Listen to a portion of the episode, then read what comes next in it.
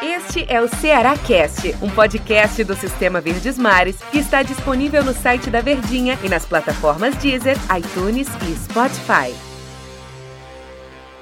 Aquele abraço você ligado nas nossas plataformas do Sistema Verdes Mares de Comunicação. Está começando mais uma edição do Ceará Cast. Você fica muito bem informado, sabendo de tudo que está acontecendo no seu time de coração. E o Ceará agora se prepara para o grande clássico do próximo final de semana, clássico de amanhã às 18 horas no Castelão contra o Fortaleza, partida válida pela Copa do Nordeste. Clássico contra o Fortaleza, o time vem de um, um, empate 1 a 1 contra o Ferroviário e o torcedor já começa a ficar com a pulga atrás da orelha, na bronca quanto às atuações na temporada do Ceará. Ao nosso lado, o grande J. Rômulo, um dos grandes locutores do rádio esportivo do Brasil. Tudo bem, Jota? Tudo bem, André. Forte abraço a você. Mais uma vez, prazer estar aqui no Ceará Cast, né? Batendo esse papo com você para os ouvintes da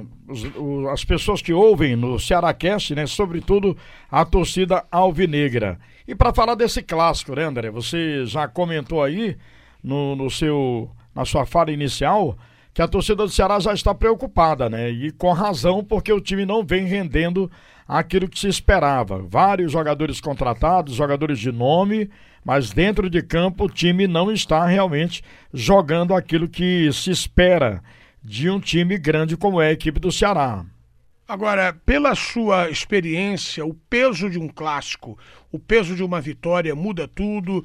O jogo técnico pode sair, os jogadores podem sair é, é, nos braços da torcida, quanto o peso de uma derrota pode realmente levar um profissional que trabalha no grupo ao calabouço, podemos dizer assim, né? Tem duas vertentes essa situação. É verdade, André. E a gente até pode é, dar outra conotação é, e outro exemplo: o amor e o ódio caminham juntos, né? Isso. E não é diferente no futebol. Claro que se o Agel Fux botar o time para jogar e o time ganhar e os jogadores fizerem uma boa atuação, torcida esquece. Ganhar um clássico contra o maior rival, aí tudo fica na boa. Agora, caso perca, e aí vou te contar, não pode mandar todo mundo embora eu acredito que se porventura o Ceará não vencer, perder o clássico para a equipe do Fortaleza, a situação do Argel Fux fica realmente delicada eh, em relação à sua permanência no comando técnico da equipe do Ceará. Você que estava no estádio Presidente Vargas, Jota, acompanhando o jogo Ceará e Ferroviário, empate em 1 a 1 você que tá, vive nos estádios, já trabalha um bom tempo nisso, já viu muito torcedor gritar: ô, ô, ô queremos jogador. Mas nós ouvimos o, que, o seguinte cântico: ô, ô, ô, queremos treinador. Então, na opinião do torcedor alvinegro, o técnico Argel Fux está na corda bamba. É verdade, está sim aquele é, grito ecoado no PV por ocasião do empate contra a equipe do Ferroviário foi notório, né? Todo mundo ouviu a torcida gritando o, o, queremos treinador. E isso mostra, mostra realmente que a torcida não está satisfeita com o Argel Fux à frente do comando técnico da equipe do Ceará. E eu vou te contar, André, ele ainda não conseguiu achar aquele ponto do doce, né, para o time do Ceará. Claro que tem assim algo a seu favor, o fato de não ter um, tido tempo hábil né, para poder fazer uma pré-temporada, jogadores eh, vindo de férias, sem ritmo, falta entrosamento, mas isso aí eh, tem que ser colocado eh, em pauta, né? É que não vale muito para o torcedor. O torcedor quer resultados. O torcedor não, não, não consegue assimilar ou digerir um empate contra o Ferroviário, um time que, com todo respeito, é uma terceira força do futebol cearense, mas é um time modesto, né? Com jogadores que ainda não tem nome no cenário esportivo. O Ceará contratou diversos jogadores, jogadores renomados do futebol brasileiro. Que devem ter passado pelo crivo do treinador. É verdade, com certeza, né? Foi. Talvez aí o Argel Fux deu esse aval para a contratação desses jogadores. E aí, vou te contar, o torcedor não aguenta, não adianta colocar oh, palavras amáveis, né, para o torcedor ter paciência, que ele não vai ter paciência, ele quer resultados.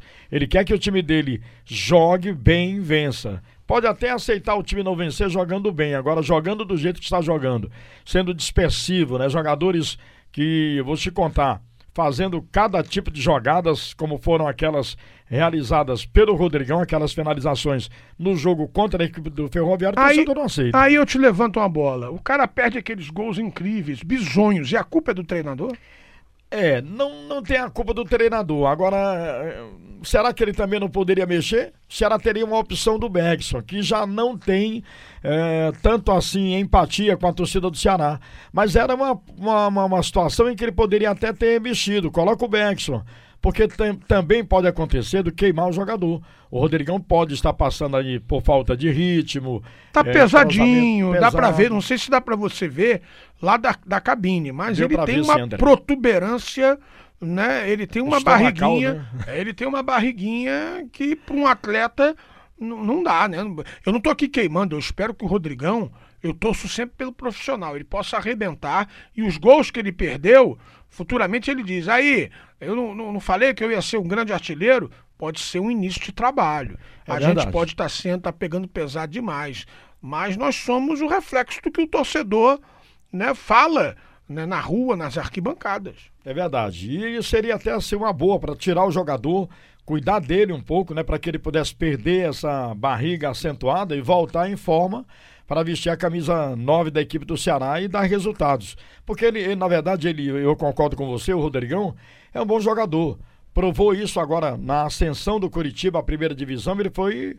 Marcou, me parece que 21 gols em 42 partidas. Olha quer aí. dizer, tem um certo, uma certa bagagem, tem um certo conhecimento de botar a bola para dentro, mas não vive um bom momento. Daí aquela minha ponderação de que o Agel tem culpa em relação a ter um jogador também no banco que poderia substituir para que não queime assim o Rodrigão junto à torcida. É verdade, mas sem dúvida nenhuma vamos aguardar né, um melhor rendimento, né, duas equipes que começaram juntas a se preparar, porque o, o Ferroviário e o Frei Paulistano começaram antes, né? bem antes do Ceará. Mas agora não, Fortaleza começou até dois dias depois do, do Ceará Sporting Clube. Então, não tem vantagem. Não tem vantagem. Pode ser que uma vantagem do, do grupo se conhecer, do grupo tricolor se conhecer, já vinha atuando desde o ano passado junto. Essa pode ser a vantagem.